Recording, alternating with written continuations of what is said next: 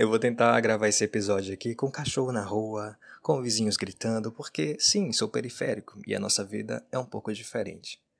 Faz ideia do quanto você lutou para chegar onde você se encontra? Aqueles anos dentro de uma sala de aula, de universidade, o tanto que você abriu mão diante de algumas escolhas para estar exatamente onde você está?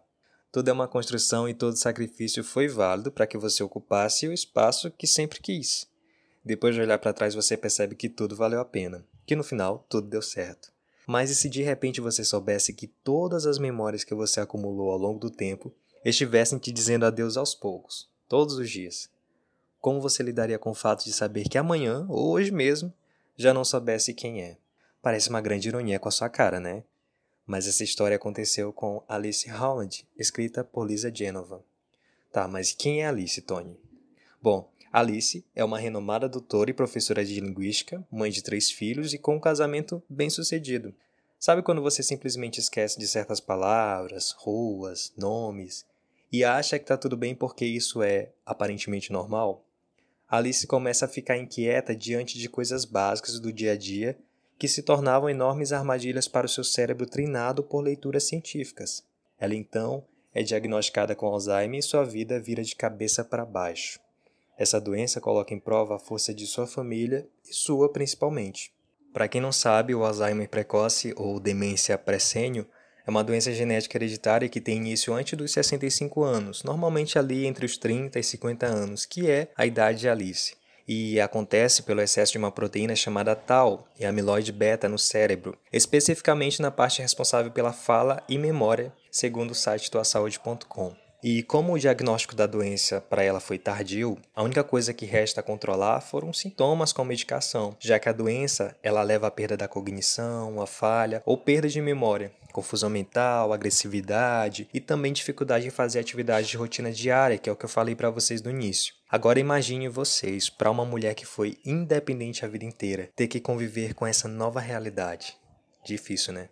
A relação dela com o marido John, que também é um cientista, teve que se readaptar. E isso foi uma grande barreira no início da doença, pois ele aparentemente não queria abrir mão de suas reuniões e compromissos para dedicar tempo à esposa. Mas na verdade, essa era uma forma de escape que ele havia encontrado, porque desde o início ele nunca aceitou o diagnóstico e chega até a duvidar do laudo do médico que cuidava dela, por essa ser uma doença muito rara, né? Então, quanto mais tempo ele passasse ocupado com as suas atividades profissionais, menos ele lidaria com os fatos. Agora sua esposa estaria inteiramente dependente dele e do restante da família. Alice tinha três filhos, Ana, Tom e Lídia. E essa última, diferente dos irmãos, por não optar por seguir uma carreira acadêmica e se dedicar ao teatro, era o grande alvo de críticas da mãe. Alice amava os seus filhos, mas era evidente que as expectativas que colocava em cima de sua filha mais nova transformavam a relação das duas em algo bastante tóxico, e isso fez com que ambas se afastassem. Assim, Ana e Tom eram os filhos mais próximos justamente por seguir os passos da mãe e do pai. Ana estava grávida e contava os meses para a chegada do seu bebê, e Tom era dedicado aos seus estudos no curso de medicina. Era sempre criticado pela irmã por sempre estar com uma namorada nova. A Ana mantinha com a mãe um joguinho de palavras de celular que as conectavam, mesmo que distante, por conta dos compromissos do dia a dia. Alice resolve fazer uma reunião e decide contar aos seus filhos o seu diagnóstico, e lógico que todos ficaram muito abalados com a notícia. Mas não mais do que Alice, que ainda processava tudo que estava prestes a acontecer em sua vida.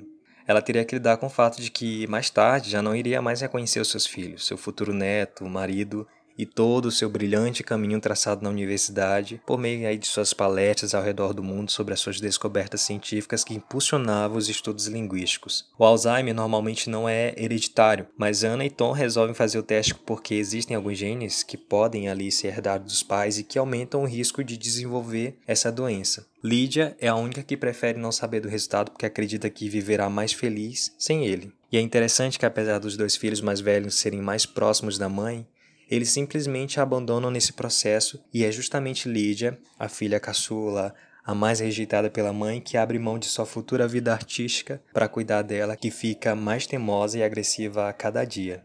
Eu gostaria de contar mais sobre essa história para vocês, gostaria, porém hoje o barulho está um pouquinho mais complicado, como eu disse. Então quero que vocês a leiam, ou mesmo assistam um filme que tem no elenco a Julianne Moore e a Kristen Stewart nos papéis principais de mãe e filha, e fizessem as suas reflexões. Eu acho que no livro você consegue ter ainda mais uma dimensão do sofrimento, que é perder tudo do dia para a noite, de ter sua memória apagada em decorrência de algo tão severo. Alice começa a escrever o nome dos filhos em seu bloco de notas para não esquecer. Ela chega até a gravar um vídeo para que quando as coisas estivessem mais graves, ela tirasse a vida. Acho que a cena que mais me tocou foi quando a doença já está ali avançada. Ela e o marido resolvem tirar férias na antiga casa de praia, onde Alice cresceu, e de repente ela fica com vontade de fazer xixi. Mas como a memória vai ficando mais curta, ela simplesmente esquece o que ia fazer. E aí faz xixi parada no meio da sala. O marido a flagra e os dois se abraçam e começam a chorar. Nossa, isso foi muito forte. Deixa eu contar um segredo para vocês. A vida é feita de memórias é feita de pequenos instantes. Nossa, que segredo. Bom, mas quando você para para pensar que muitas memórias foram interrompidas diante de uma pandemia ou mesmo de um acidente fatal, que é algo súbito, você fica assustado. Tudo é efêmero, e isso não é segredo para ninguém. A Alice disse o seguinte: Toda a minha vida acumulei memórias. Elas se tornaram de certo modo os meus bens mais preciosos. Por favor, não pense que eu estou sofrendo. Eu estou lutando lutando para fazer parte das coisas, para ficar ligada a quem eu já fui. Então viva o momento. E isso eu digo para mim mesma. É realmente tudo que eu posso fazer, viver o momento. E eu pergunto para você: você está vivendo ou só acumulando dias?